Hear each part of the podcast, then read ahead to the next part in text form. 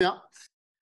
Bien, Boker Tov les Koulam, Boker, Boker Tov. Euh, on ne pourra évidemment pas euh, pallier à l'absence du Rav Benaroche, mais on va essayer un tout petit peu euh, de rentrer dans un univers, dans le monde de Torah à Sod, et nous sommes toujours, toujours, on ne veut pas le quitter, cette deuxième moitié du 19e siècle, et nous partons après avoir voyagé en Europe, en Europe de l'Est, en Eretz Israël, eh bien, aujourd'hui, ça y est, nous partons à l'Est.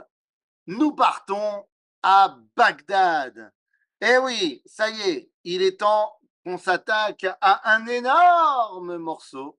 Quand on parle de Torah Tassod, quand on parle de Manigout, quand on parle de grandeur, et je voudrais commencer directement avant de parler de la vie de Raham Yosef Chaim, Arav Yosef Chaim mi Bagdad, à Ben Ishraï.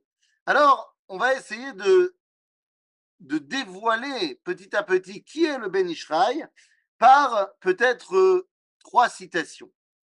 Alors, trois citations qui ne viennent pas de lui, évidemment, euh, justement pour qu'on essaie de comprendre de qui on parle. Il y a un homme qui euh, s'est souvent opposé au Ben Ishraï. il s'appelait Arav Ovadia Yosef. Et lorsque le Rav Ovadia s'oppose au Ben Ishraï, on verra tout à l'heure pourquoi, eh bien, il n'oubliera pas quand même de dire que lorsqu'il parle du Ben Ishraï, il faut l'appeler d'une certaine façon. Et j'aimerais vous citer l'appellation du Ben Ishraï version Arav Ovadia. Nous dit le Rav Ovadia, quand on parle du Ben Ishraï, il faut dire Geon uzenu vetifartenu Rabban shel kol bene agola אביר הרועים, סבא דמשפטים, מופלא שבסנהדרין, המאיר לארץ ולדרים, הגאון הגדול, מבצר עוז ומגדול. אוקיי, Bon, eh, ça c'est déjà du titre. Je traduis. Quand le Rav Ovadia parle du Ben Ishraï, eh bien il dit euh, qu'il est le géant puissant et plein d'éclat. Il est le maître de tous les fils de l'exil. Il est le chevalier euh, des bergers. Il est le papy des lois. Il est le plus grand le Sanhedrin, il éclaire la terre entière, il est le géant, le grand, la tour de, puissance et élevé. Bon, euh, voilà, amis, c'est déjà une belle définition, surtout pour quelqu'un qui va des fois s'opposer à lui. Mais ça ne vous laisse que montrer un tout petit peu euh, la, grandeur de, du Ben Ishraï. L'autre citation, euh, c'est une histoire. C'est une histoire euh, que j'ai entendue, que j'ai entendue de la bouche euh, du Rav Mordechai. Alors le Rav Mordechai Eliyahu, évidemment, à un moment donné, on va parler du Rav Eliyahu quand on va arriver à la fin du XXe siècle. mais, mais le Rav Eliyahu, il raconte une histoire, comme quoi un jour il a donné un cours et enfin, comme, toutes les fois, il donnait des cours de halakha. Et on était à l'approche de Rosh Hashanah. Et il a dit que les femmes, quand elles allument les bougies de Rosh Hashanah, elles doivent dire Baruch Ata Hashem, Elokeinu Melech Haolam, eh, Asher Kideshanu Vetzivanu, Ner Shel Yom Tov. Et non pas Ner Shel Yom Azikaron, comme peuvent le dire les Ashkenazim. C'est-à-dire, chez les Sfaradim, il dit, il faut dire Ner Shel. Et il y avait dans l'assistance, il y avait un vieux monsieur qui avait encore eu l'occasion d'entendre en live le Ben Ishraï et qui lui dit Comment tu peux dire un truc comme ça? Non, le Rav Eliaou, il était jeune à ce moment-là, quand, quand, ça lui est arrivé. Et, donc, il, lui, il raconte l'histoire beaucoup plus tard, mais je ça lui est arrivé quand il était jeune. Et le vieux monsieur lui dit Mais comment tu peux dire un truc comme ça? Euh, le Ben Ishraï, il a dit qu'il faut dire Yom HaZikaron. Et le Rav il dit Écoute, ça me paraît bizarre, parce que j'ai bien, j'ai bien l'impression qu'il faut dire Ner Shel Yom Tov. Mais si tu dis que le Ben Ishraï, il a dit Ner Shel Yom Azikaron, et que tu témoignes de ça, ben, je reviens sur ce que j'ai dit. Il n'y a, pas de problème. Si le Ben Ishraï, il a dit, le Ben Ishraï, il a dit. Bon, mais le Rav Eliaou, il est, ça, ça lui paraît très bizarre. Ça lui paraît très bizarre, c'est pas possible, machin. Et il va faire des recherches et il va faire des recherches et il va essayer de remonter chez tous les anciens de Bagdad qui auraient pu être présents au moment où le Rav euh, Yosef Rahim aurait dit ça.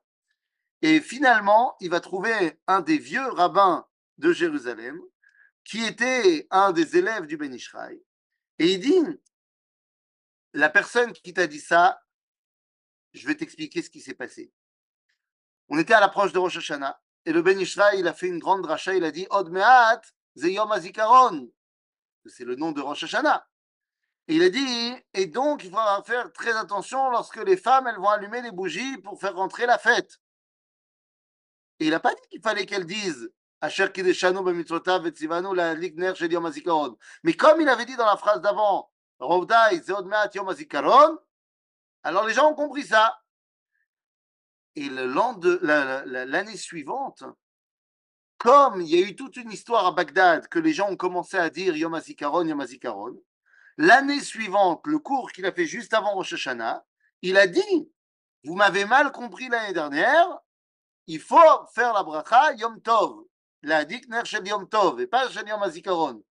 Seulement, dit le vieux rabbin au où la personne qui t'a interpellé dans le cours, on le connaît, il n'était pas là l'année suivante, lorsque le Rav euh, Yosef Rahim s'est repris. Et donc finalement, tu as raison de dire qu'il faut dire Yom, Azikaron, euh, Yom, euh, Yom Tov et pas Yom Azikaron. Mais le Rav Eliaou dit, moi, si j'ai pas autre chose, si j'avais pas réussi à trouver quelqu'un qui me confirme dans ce que j'ai dit, si le Ben Ishraï, il a dit, il faut dire Yom Tov et pas Yom Azikaron, eh bien, enfin Yom Azikaron et pas Yom Tov, eh bien, moi, j'annule complètement ma parole devant la sienne. Mais c'est de ça qu'on parle quand on parle du Ben Ishraï. Comme dira par exemple Rabbi Echeskel Moshe Alevi, qui était le chef des Dayanim à Bagdad. Il disait Im yomar li Rabbi Yosef Chaim al yamin sheu smol ve'al smol sheu yamin,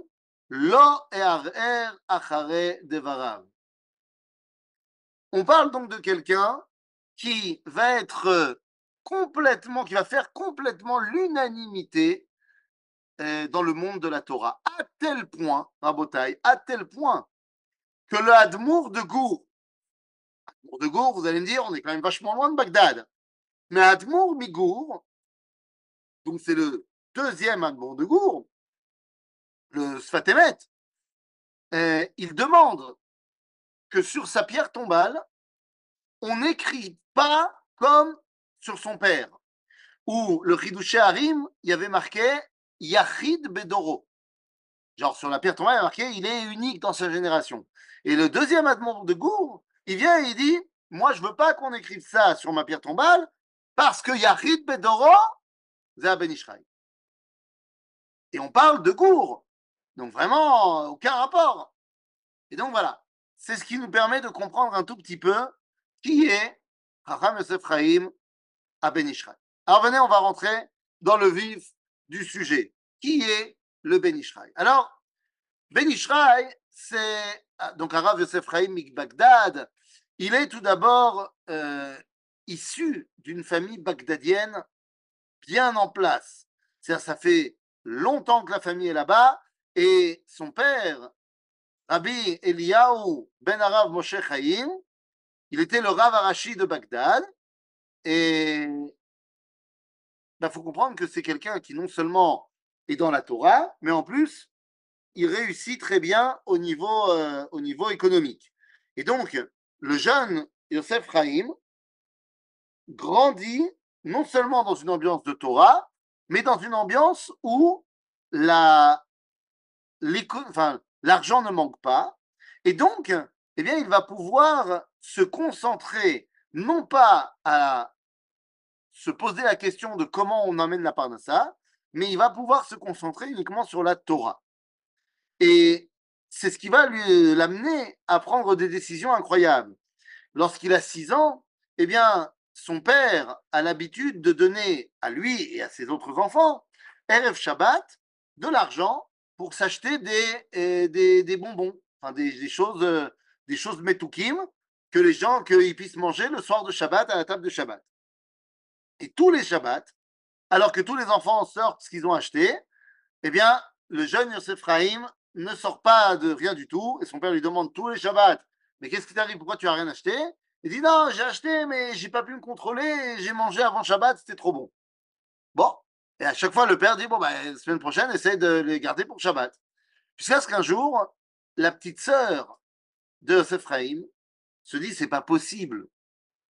C'est pas possible que mon frère, qui a une telle hygiène de vie, ben, il a 6 ans, hein, tu me diras, mais qui est tellement macpide sur lui-même, eh, il n'arrive pas à se retenir quelques heures et manger son. Elle décide de le suivre.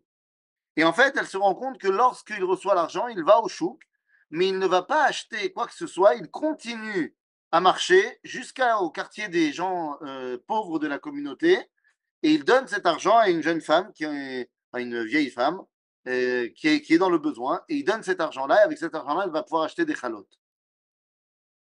Et un jour, donc le Shabbat qui suit, lorsque le père demande alors qu'est-ce que tu as fait avec ton argent, il dit bah, j'ai pas pu me contrôler, j'ai déjà mangé. Sa petite sœur balance l'info, dit mais non, pas du tout. En fait, tous les Shabbats, tous les vendredis, il va donner cet argent au Anim. Et c'est là que son père lui dit puisque c'est comme ça, je te donnerai à partir de maintenant double ration d'argent. Tu iras donner au Anim et tu t'achèteras quand même quelque chose de matok pour euh, rentrer dans le Shabbat, pas seulement mitor mitzvah, Ella mitor metikut.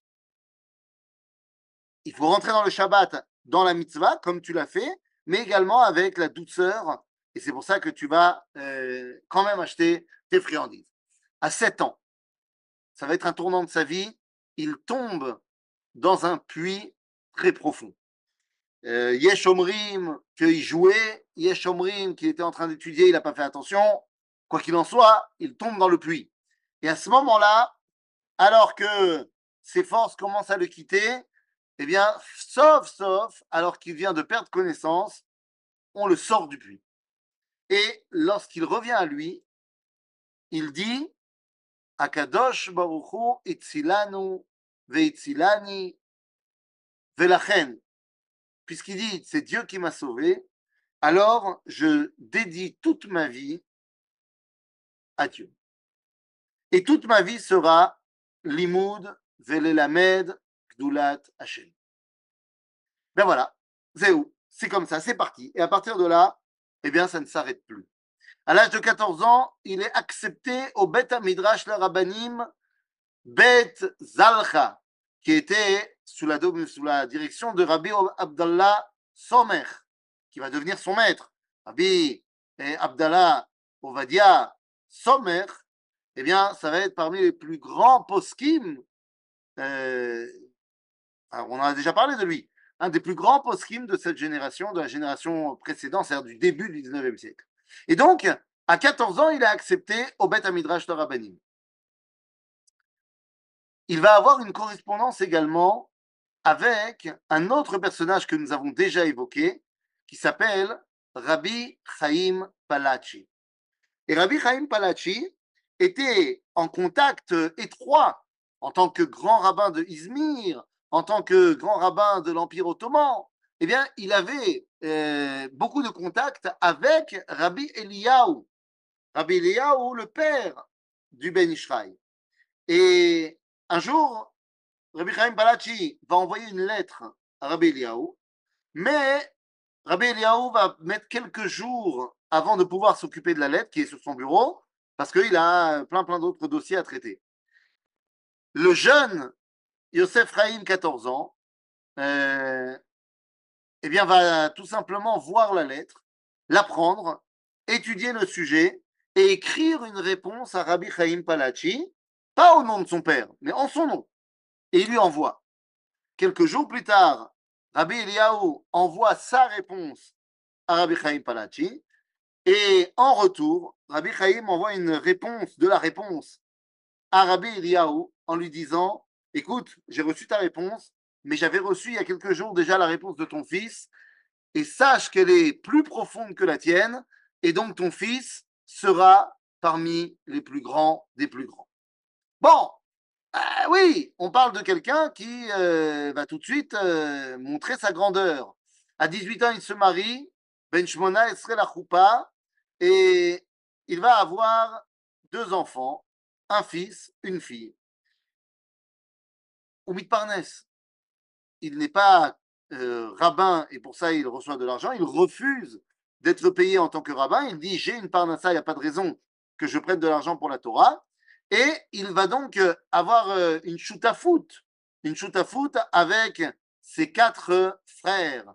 Et c'est quoi leur business? Ils vendent du tissu, ils vendent des tissus précieux. Bon, très bien. Attendez une petite seconde, toute petite seconde.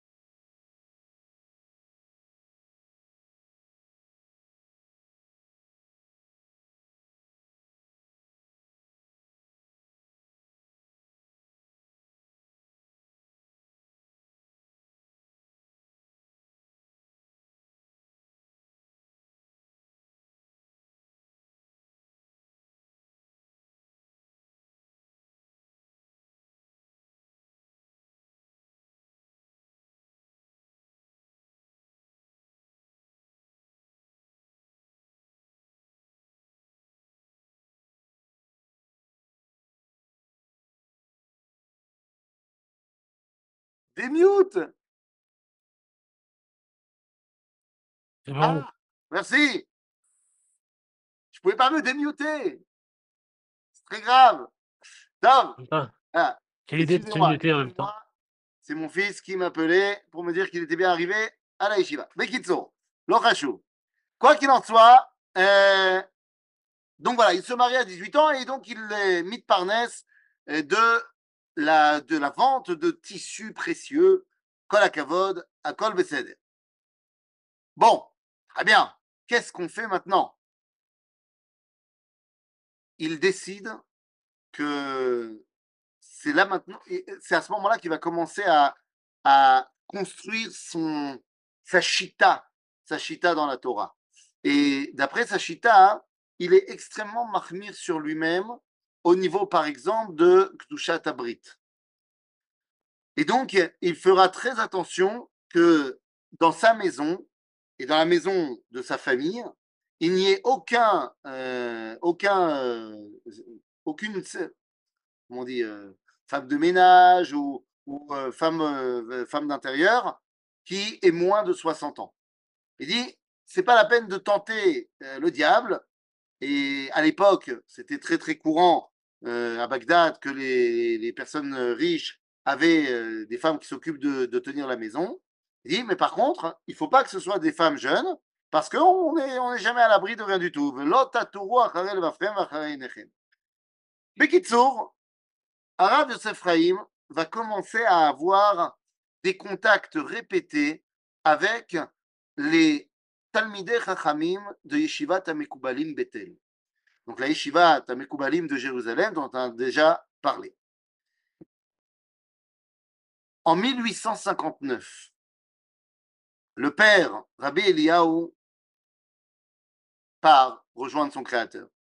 À ce moment-là, eh, Rabbi Yosef qui jusqu'à présent ne voulait pas se mettre en avant, justement par euh, respect pour son père, eh bien, commence à prendre des responsabilités de direction.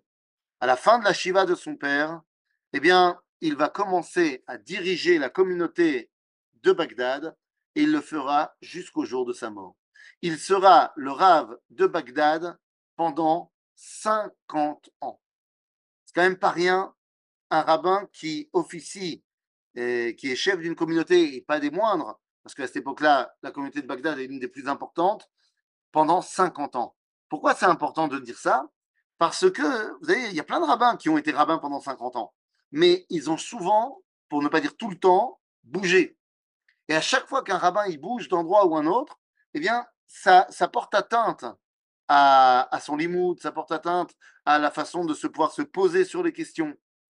Et donc, ben, Rabbi Yosef il va être le rabbin de non seulement Bagdad, mais évidemment tous les juifs d'Irak, également les juifs d'Inde, les juifs de Perse, et même les juifs d'Eretz Israël vont se rattacher au psakim de euh, Rabbi Yosef Chaim, Chacham à Ben.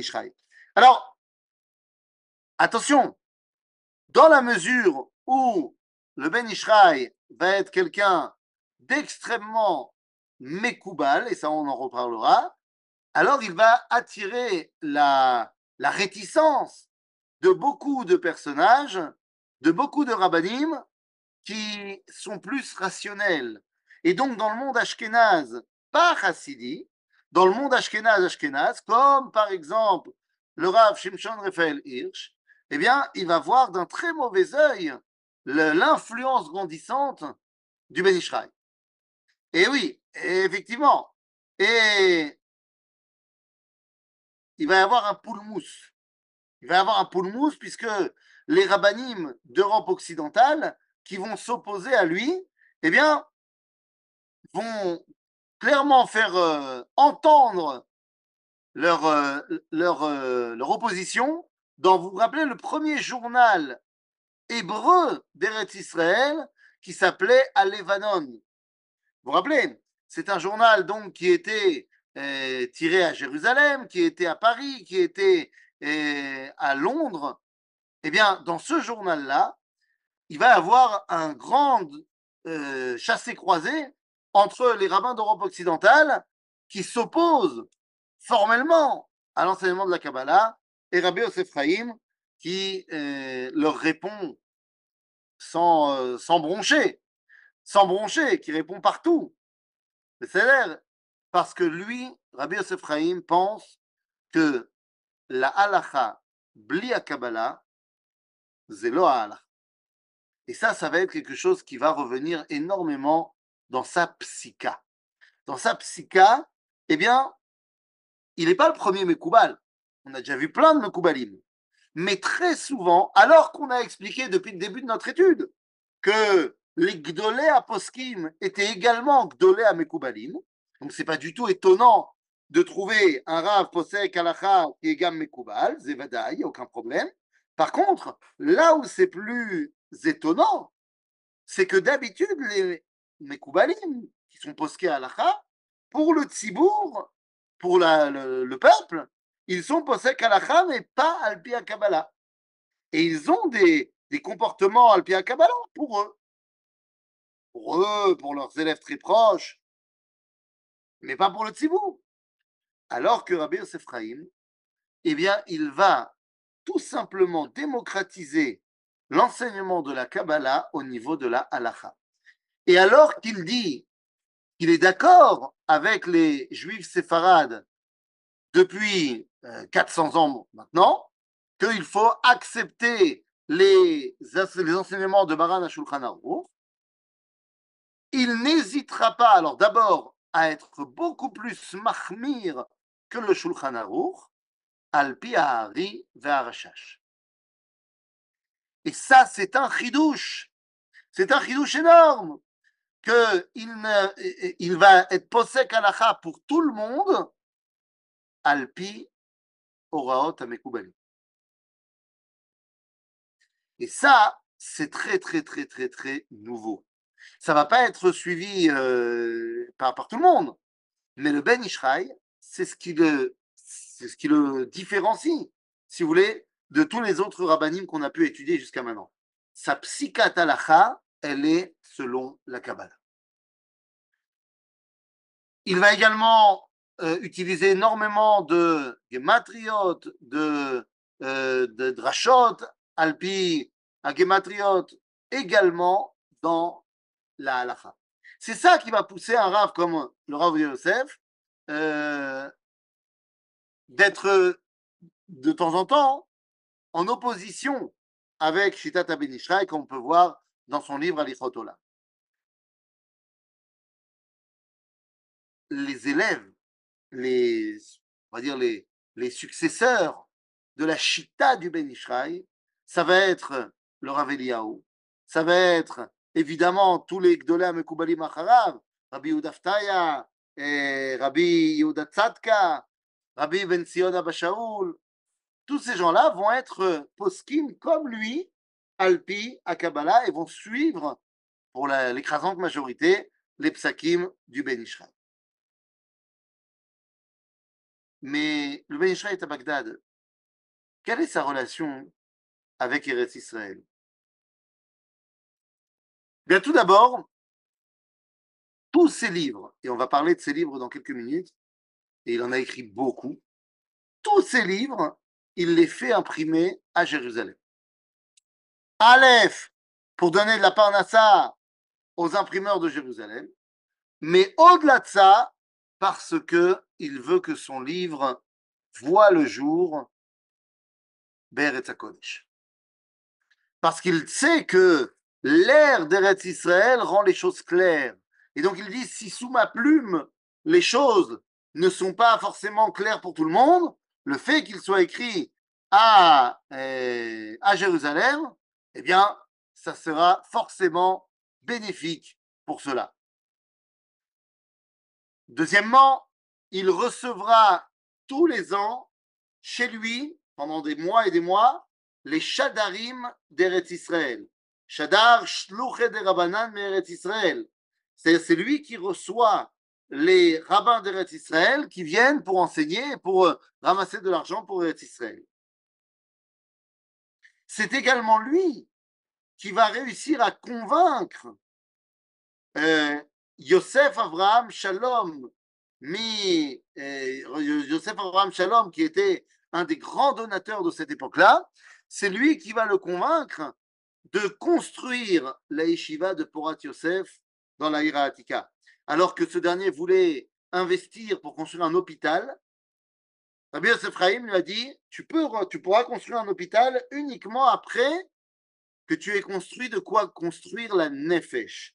Tu t'occuperas du gouffre après être occupé de la Nefesh Yehoudit. Et donc il va construire, et la yeshiva, grâce à, lui, va être construit la yeshiva de Porat Yosef. Yosef Chaim va également acheter euh, une maison et une vigne à Hebron. Pourquoi? Bah, Parce qu'il sait que tout juif doit avoir une possession, doit être attaché à la terre d'Israël, parce que tout juif doit y venir, et au-delà de ça, parce que c'est ce qui va lui permettre de réaliser les mitzvot à Baaretz. Comment est-ce que je peux réaliser les mitzvot à Baaretz? J'habite à Bagdad. Oui, mais si j'ai un bien, si j'ai une propriété en Eretz Israël, eh bien, je peux aller des chaliards, faire en sorte que euh, toutes mes mitzvot euh, à Tliot Baaretz soient quand même respectées.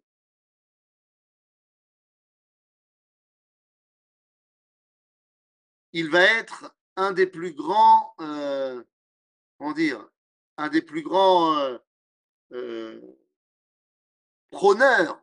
Il va prôner la Aliyah, la Régel, les Eretz Israël. Pour ceux qui ne vont pas encore venir complètement s'installer en Israël, il dit qu'il est indispensable de venir. Il faut venir en Eretz Israël. Si ce n'est pas pour y vivre tout le temps, alors les Fachot, Aliyah la Régel. Et lui-même fera euh, tous les ans Aliyah la Régel, Aliyah la Régel, Aliyah la Régel. Lorsqu'il arrivera en Eretz Israël, il aura un Seder Kavua. À chaque fois qu'il vient en Eretz Israël, il va tout d'abord à Galil, et lorsqu'il va à Galil, il va sur la tombe de Benaya ou Ben Yehoyada, Benaya ou Ben Yehoyada, Nessi à Sanhedrin, euh, et le chef d'armée de Shlomo Ameler, duquel Rabbi Yosef Chaim dira qu'il est le Gilgul. Ensuite, on va chez Rabbi Shimon Bar. Ensuite, on va sur la tombe de Baran Ashukran vers Arizal. Ensuite, on va à Chevron, Bemerat Marpella, Et ensuite, on termine à chaque fois à Yerushalayim. Et à chaque fois qu'il revient de Jérusalem, il amène avec lui Afara Shel Eretz Israël.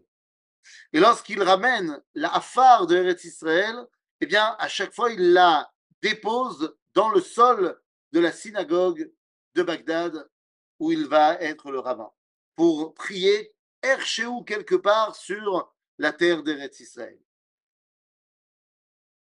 Il y a une pierre de Jérusalem qui est également celle qui orne le côté la Mizrahi ou Amaravi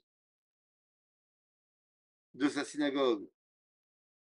Ben, rappelez-vous, le Kotel à Ma'aravi, puisque dans sa synagogue, on se tourne vers l'ouest et non pas vers l'est, puisqu'il est à Bagdad, évidemment. Alors, Rabbi Yosef juste avant qu'on arrive sur le contenu de son enseignement et sur ses sfarim, il y a une grande, une grande discussion de savoir où est-ce qu'il est enterré. Faux. Si vous demandez aux chercheurs et si vous demandez à Internet, alors on va vous dire que Rabbi Yosef est mort en, 1908 ou 9, et qu'il est enterré en Irak. En Irak, là-bas, à Bagdad. Euh, il avait l'habitude d'ailleurs euh, d'aller très souvent sur la tombe de Cheskel Anavi. Euh, qui est elle aussi dans le, dans le village de Kafil, en Irak. Eh bien, d'après la Massoret, il serait enterré là-bas, en Irak. Ceci étant, il y a sur le mont des Oliviers une tombe à son nom. Ah ouais. Bebet Akvarot Be'arazetim, il y a une tombe au nom du Ben caché. Aïm Zenachon, Zelonachon, est-ce qu'il a été enterré au Harazetim Est-ce qu'il n'a pas été enterré au Harazetim Le Rav Mordechai Eliyahu lui disait que c'est Nachon, qu'il est vraiment enterré au Harazetim, parce qu'en fait, il est mort, il a été enterré à Bagdad, et finalement, eh bien, euh, Rav Avraham Chaim Hades a fait un rêve dans lequel on lui a montré que on a ramené les ossements du Ben Ishraï à Yerushalayim. Et bon, Le Rav Eliyahu, il dit que ça s'est vraiment passé et que il est enterré effectivement à Jérusalem. Rabbi Yosef avait une chita de Darshanout qui était très particulière dans ces drachotes, eh bien, il mêlait tout le temps dracha be'alacha ou be'agada. Chose que nous, on fait d'habitude, enfin, d'après la halacha, je prends un c'est que dans les grandes drachotes de Shabbat Shuvah Shabbat Agadol. Lui, il faisait ça dans chaque dracha. Il faut bien comprendre que pendant 50 ans, il fera cours deux fois par jour. Après la Tfilat Vatikin, à la Shulchan Aruch, Alpi Aosafot Shelo, et également après Tfilat Mincha, à Parashat Hashavua, Benyane de Yoma. Et tous les Shabbats, il y a une dracha dans la synagogue Salah al-Jahiri qui compte 1000 places et qui sont évidemment pleines, où il fait sa dracha. Il fait sa dracha à peu près 3 heures. 3 heures par Shabbat. Et lorsqu'il y avait les grands Shabbatot, à savoir Shabbat Shuva, Shabbat Zachor, Shabbat Agadol et le Shabbat avant Shavuot, eh bien, il faisait cette fois sa dracha dans la grande synagogue de Bagdad, Salat el-Kabiri, où il y avait près de 10 000 places, et là-bas, il parlait aussi pendant des heures et des heures. Omrim, personne ne peut vérifier évidemment, mais Omrim, que dans 50 ans de drachot, deux fois par jour, comme les Shabbatot, machin, il ne s'est jamais, il n'a jamais redit la même chose. Kacha Omrim. Je ne sais pas si c'est vrai, mais une chose est sûre. Comment sait-on que le Ben Ishraï est Ratsouy Lifne Hashem?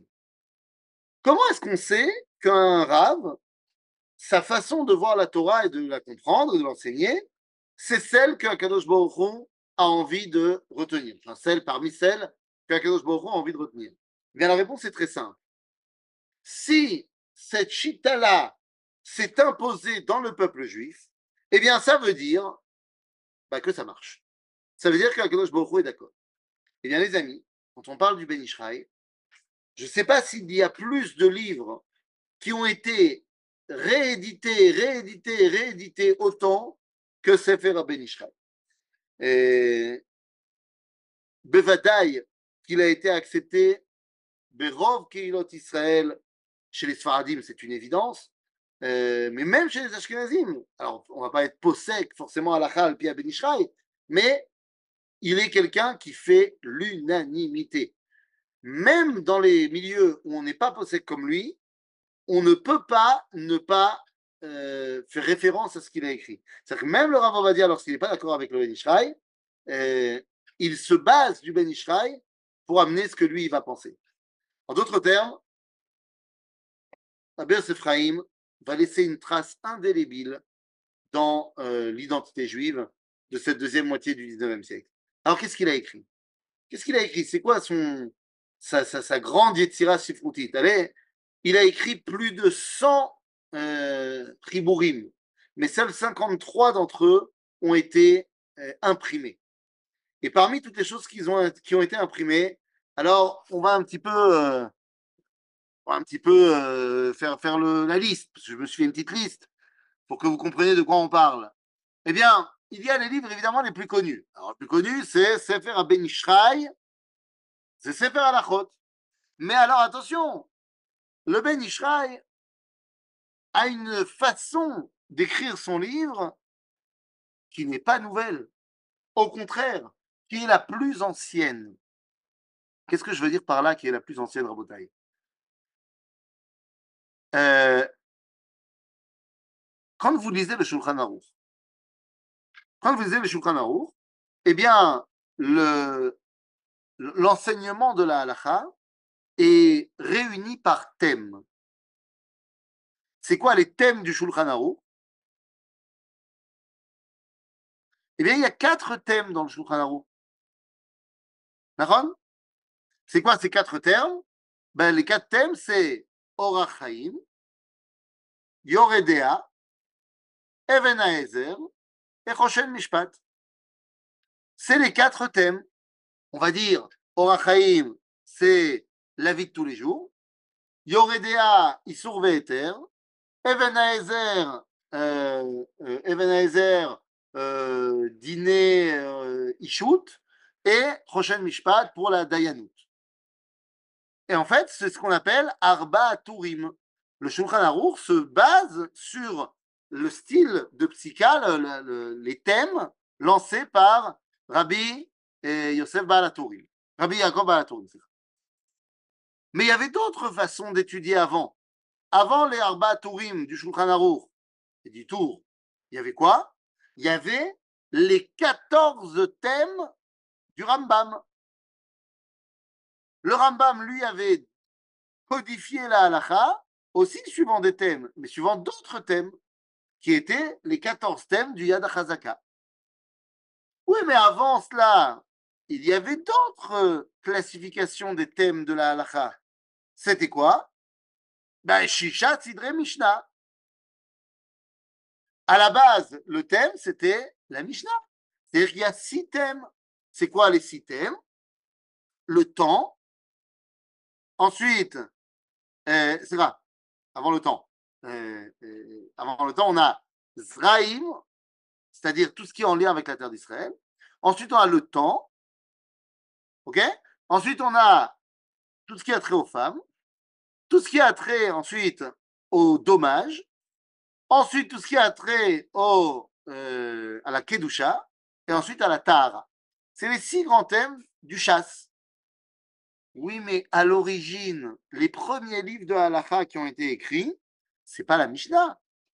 Les premiers livres de Halacha euh, suivaient en fait l'enseignement, qui n'était pas écrit d'ailleurs, qui était enseigné oralement, suivaient l'enseignement de la paracha. Les Chachamim il lisait la paracha, il lisait la Torah, et en fonction des différents versets qui passaient, eh bien, il donnait la halachot qui était en lien avec ça. On pourra trouver ça dans le Sifri, ou dans le Sifra, le Ben Ishraï, alors qu'il y a eu la Mishnah, euh, le Rambam, le Tour, eh bien, de revenir à la psycha, au style d'origine, et il décide donc de revenir à la, à la, à la, à la, à l'organisation selon la Torah. Donc ça, ça va être Sefer à Ben Ish Chai. Mais enfin bon, il y a énormément d'autres livres qui vont être euh, les Sfarim les plus connus du Ben Ishraï. Alors, il y a le Ben Ishraï, évidemment, on a dit. Il y a des Sfarim qui sont des chiffrés drachot. On va avoir par exemple Aderet Eliyahu, sur la Parashat Shavua. On va avoir euh, les drachot du Ben Ishraï, drachot à Ben Ishraï. on va avoir euh, tous les livres qui s'appellent Benayahu Ben Yoyada, ou Ben Yoyada tout court. Ben Yoyada, ça peut être soit à la Torah, soit à la Talmud, soit à la Halachot. Encore une fois, se sentant le Gilgul de Benayahu Ben Yoyada, eh bien, il lui rend hommage dans les livres qu'il écrit euh, en son nom. Et il va écrire également des livres qui sont des livres de Halakha Neto, comme on a dit le Ben Ishraï, comme le livre Od Yosef qui est également un livre de Halakha, mais surtout son Sheelot ou Tshuvot, Sheelot ou Tshuvot Rav Pealim. ça, ça c'est, c'est, un, des livres les plus importants. Euh, il y a également Mekabtiel. Alors ça, Mekabtiel, c'est un livre très important. C'est son Shulchan Aruch à lui. C'est-à-dire, Zeshelot ou Tshuvot sur les quatre parties du Shulchan Aruch. C'est un petit peu, hein, de la même façon que le Shulchan Aruch, c'est la version courte du Bet Yosef, eh bien, le Mekab Tziel, c'est la version courte du Rav Pealim. Voilà, on pourrait dire ça comme ça. Euh, bon, évidemment, il y a des livres qu'il écrit sur le Talmud, on a dit, c'est Benayahu Ben Yoyada. il va également écrire évidemment des livres sur le Tanakh. Even Shlomo, Emma Meler, Divrei Chaim, des livres sur le Tanakh. Il écrira évidemment euh, un, des, euh, un des tomes de Benayahu, Ben Yehoyada, c'est sur le Tikkun Zohar, où il va expliquer aussi euh, ce qu'il en pense là-bas. Et il va écrire des sifrés, des sifrés tikkunim. Tikkunim comme le Orzaroua,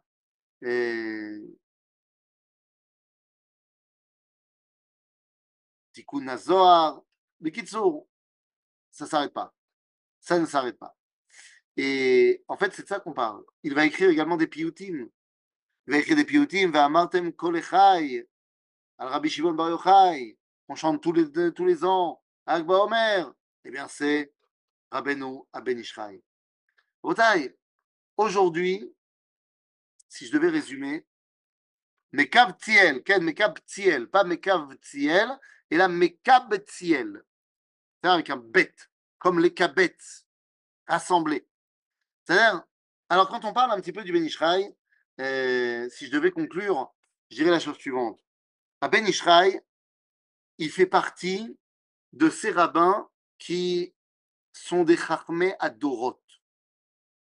Vous vous rappelez, on a évoqué un petit peu ce, cet enseignement-là. Il y a des rabbins qui vont marquer toute une génération et il y a des rabbins qui vont marquer toutes les générations. C'est-à-dire, Bevadaï ou Bevadaï, que euh, Chacham Chaim, eh bien, il fait partie de ces rabbins-là. Et encore une fois, ce qui détermine si un rabbin va avoir une influence dans toute l'histoire juive, eh bien, c'est ce que le peuple juif va en faire. Tout simplement.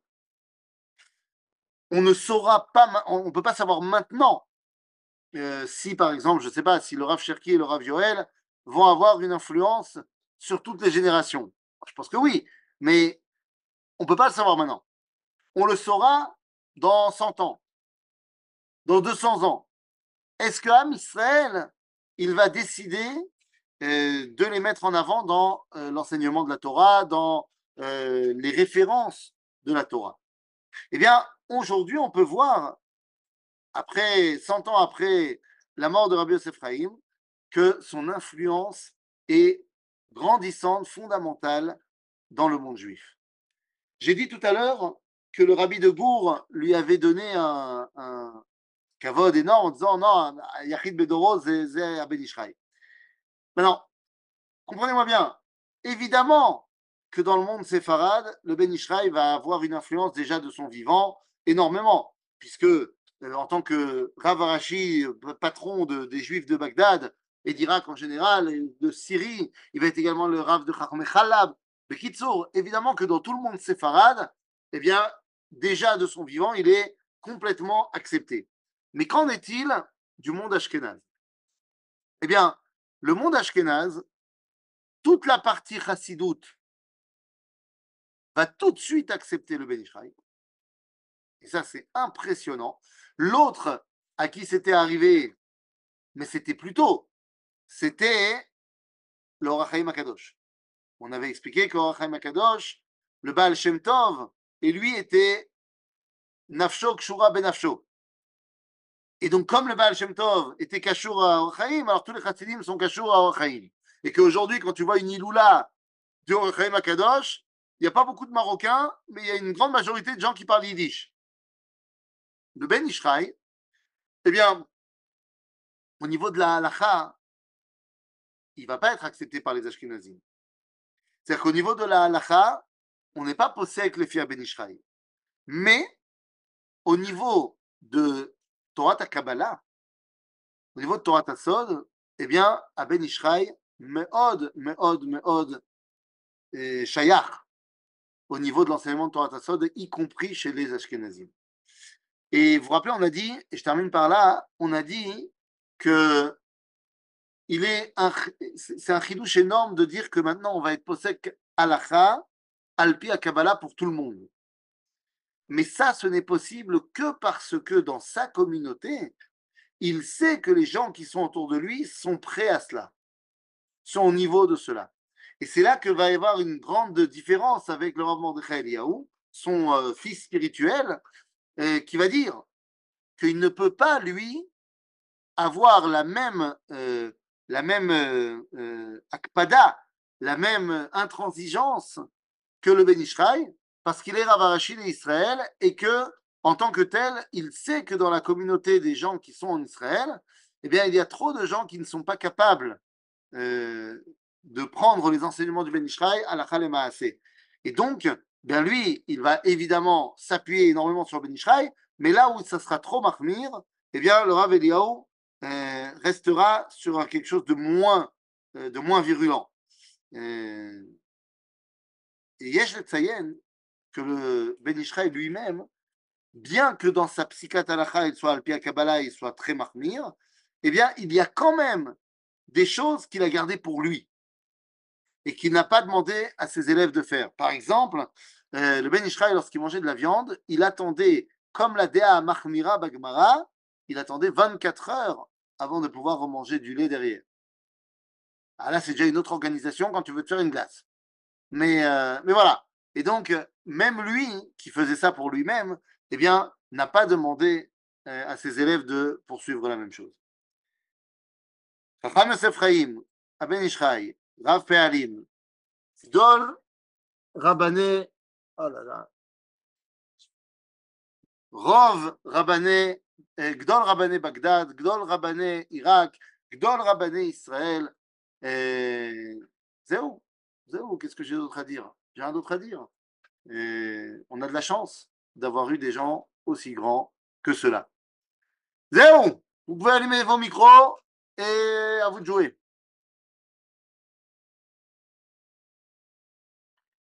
Merci beaucoup. Le temps que j'autorise, j'ai une question moi. Euh, comment, qu'est-ce que ça veut dire quand on dit il est il était parfois pas en accord avec lui, mais il utilisait les arguments du Ben Ishraï. Je crois que c'est sur le, le va dire.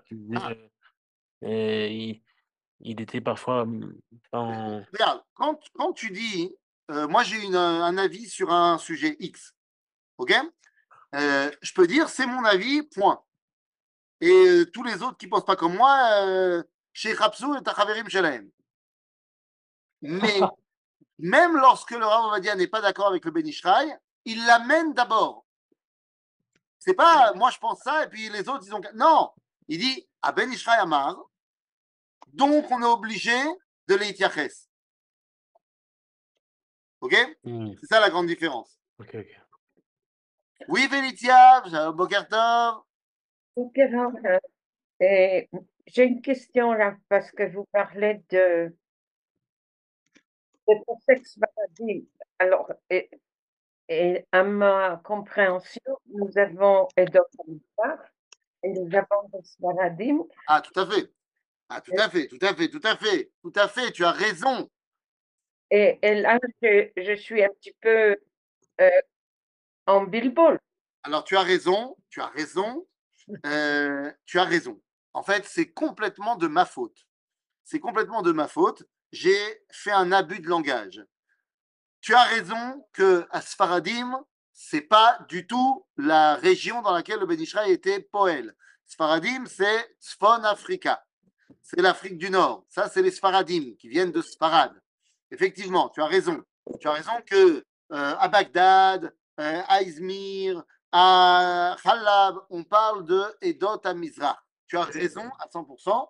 Et c'est vrai que Chachmé à Sfaradim eh bien, vont être moins euh, directement influencés par le Ben Ishraï que Chachmé à euh, Mizrah. Tu as tout à fait raison. Donc, effectivement, quand on parle de- du Ben Ishraï, c'est Edot à. C'est moi qui ai, qui ai fait un abus de langage. C'est très bien que tu aies, tu aies remis les choses à leur place. La fin, Tu me parles dans le. il y a beaucoup de bruit. Et On n'entend pas. Alors, euh, Il y a quelqu'un qui Oui, fait ta juste- cuisine. débloquez vos micros uniquement quand vous avez la question, s'il vous plaît, pour qu'on puisse entendre les autres. y a-t-il un David, lien Ah. entre de Rav euh, de Ben Ishraï et de- de- des grands rabbins euh, d'Afrique du Nord Excuse-moi, j'ai pas entendu le début de ta question. Lien entre les décisions entre la, la- Ah, Est-ce qu'il y a des liens entre les rabbinim d'Afrique du Nord et le Ben Israël Bien sûr, bien sûr, mais ils n'étaient pas aussi influencés que euh, les rabbinim de la région de Bagdad et de la région de, de Israël. Ok, Toda. David, Oui, euh, bonjour. Euh, j'ai- j'aimerais savoir, je ne sais pas euh, s'il explique, mais pourquoi il s'attache particulièrement au, personnage de Benayahu Ben Yehoyada. Avec ma maigre étude de, Torah que j'ai, on voit par exemple les Gilgulim de, de Benayahu, il y a aussi Shmaya, il y a aussi Kalev Ben Yefune, Eliezer. Pourquoi Dafka Benayahu? Benayahu Ben Yehoyada, c'est, comme on l'a dit, il est le Nassi à Sanhedrin du Beth Amikdash. Hmm. Et c'est c'est quand même un poste euh, pas des moindres. Ouais. Là, donc c'est en fait l'idéal du rabbin, c'est Benayahu Ben Yehoyada. Non seulement en Assia Sanhedrin, mais à l'époque du premier Beth Amikdash où la Shrina règne à Jérusalem. Bon, euh, Et guerrier. Hein? Et guerrier. Et guerrier en bleu, tu peux pas faire mieux. Euh, T'es au top. Il n'y a, pas- y a pas au-dessus. Euh, Merci. Oui, bonjour Rav. Je voulais savoir, est-ce que le fait d'adopter, euh, est-ce que le fait d'allier la halacha à la Kabbalah, c'est forcément adopter un comportement plus mahmir? Euh, quelque part, oui. Pourquoi? Parce que le Mekoubal, il décide de d'élever des étincelles de sainteté. On ne peut pas demander à tout le monde. Parce que la halakha, elle doit demander à tout le monde de faire 1, 2, 3, 4, 5. Et donc, la halakha, elle ne peut pas demander des choses trop compliquées. Mais le Mekoubal, lui, sait qu'il y a des étincelles de sainteté ailleurs, qu'il faut aller chercher également. Donc, en, général, il est mahmir pour lui-même. Mais à partir du moment où il décide que euh, c'est cette psycha-là qu'il faut amener à tout le monde parce que les gens sont capables de le faire, Et bien alors concrètement, on va aller chercher un petit peu plus loin. C'est oui, c'est pas, pas vraiment le choix. Oui, mais si la, oui, mais si la, l'étincelle de, de, de Kdusha se trouve justement dans des choses qui sont euh, impures, par exemple euh, dans l'art ou dans quelque chose comme ça, comment ils font? Que, pas compris. bon alors c'est pas grave. Non, non, ça veut dire, je- quand je te dis j'ai pas compris, quand tu dis l'étincelle de sainteté, si elle est impure, ça c'est assourd. Non, elle n'est pas impure. Elle se trouve dans un, dans un, dans quelque chose qui est a priori impur. Mais, Ah, par exemple, dans l'art, dans l'art, dans mais le rôle. Attention de dire que l'art c'est impur. euh. Et pourquoi l'art c'est impur? J'ai pas compris. Euh, je, euh, par exemple, euh, si je vais euh, regarder un film au cinéma, Oui. ou si je regarde une œuvre d'art, il peut y avoir certaines choses qui, qui sont impures dedans, et dedans, il va y avoir aussi une étincelle de Gdusha. Et donc, euh, trouver cette ce étincelle dans un endroit, ce à quoi tu fais référence, c'est ce qui est du domaine du assour. C'est-à-dire, dans ce monde, il y a des choses interdites par la Torah, et pourtant on sait que Dieu il est quand même présent là-bas. Donc c'est pas des étincelles de sainteté, c'est la présence divine, mais que Dieu nous a dit, je veux pas que tu ailles là-bas. C'est mon problème, pourquoi il y a ça? Alors, quand tu me dis un film au cinéma, euh, il y a des films qui sont cachés la méadrine, comme il y a des œuvres d'art qui sont cachées la méadrine, comme il y a des œuvres musicales qui sont cachées à la méadrine, comme il y a des livres qui sont cachés à la méadrine. Et dans le même sens, il y a des films qui sont pas cachés, il y a des films qui sont, il y a des, toiles qui sont pas cachères, il y a des musiques qui sont pas cachères, et il y a des livres qui sont pas cachères. Donc, ce qui n'est pas cachère, c'est ce que tu peux pas aller parce que c'est pas de sanoua, parce que c'est gas, parce que truc? Alors, tu y vas pas. C'est interdit. Prends une œuvre musicale, quelqu'un qui fait une œuvre musicale et euh, le rythme musical est très intéressant et machin, on pourra apprendre plein de choses au niveau mu- musical, mais les paroles de la musique sont complètement des gros mots toute la journée. Eh ben, tu peux pas l'écouter parce que c'est interdit de de- d'essayer de, trouver euh, du bien là-bas. Tu vas plus être influencé en mal qu'en bien. Il y a une œuvre d'art, la personne, elle a fait un tableau de nu euh, d'une femme nue. Et, le mec, c'est un, maître euh, peintre. Il l'a très bien dessiné. Tellement bien dessiné que tu n'as pas besoin d'imaginer quoi que ce soit. Bon, ben, c'est assourd. Pourquoi c'est assourd? Parce que ça va quand même influencer pas mal de choses négatives chez toi. Ça ne veut pas dire qu'il n'a pas bien peint. Donc là où on peut dévoiler des étincelles de sainteté, c'est là où ce n'est pas interdit. Là où c'est interdit, c'est interdit. Très bien, merci beaucoup. Bonjour, Rav Présent. Est-ce que vous a- pouvez donner un... C'est Caroline qui parle. Est-ce que vous pouvez donner un exemple de, euh, de halakha, les filles à Kabbalah, par exemple, qui, qui, qui- distinguent ces enseignements de la, la du Shulchan Aruch Oui, par exemple, il faut, il faut euh, mettre deux tefilines en même temps euh, quand on fait la tefila le matin, par exemple. Et les tefilines de Rashi et les tefilines de Rabbeinu Tam en même temps, et pas l'un après l'autre. Comme la majorité des gens qui font les deux pas la majorité, la, la majorité des gens, ils, ils mettent que un tefiline, celui de Rashi, c'est la halakha. Il y en a qui font son marmir sur eux, Alpi à Kabbalah, une fois qu'ils ont fini de mettre Rashi, ils mettent aussi Rabbeinu Tam. Et lui, il dit il faut mettre les deux en même temps. Ok. Oui.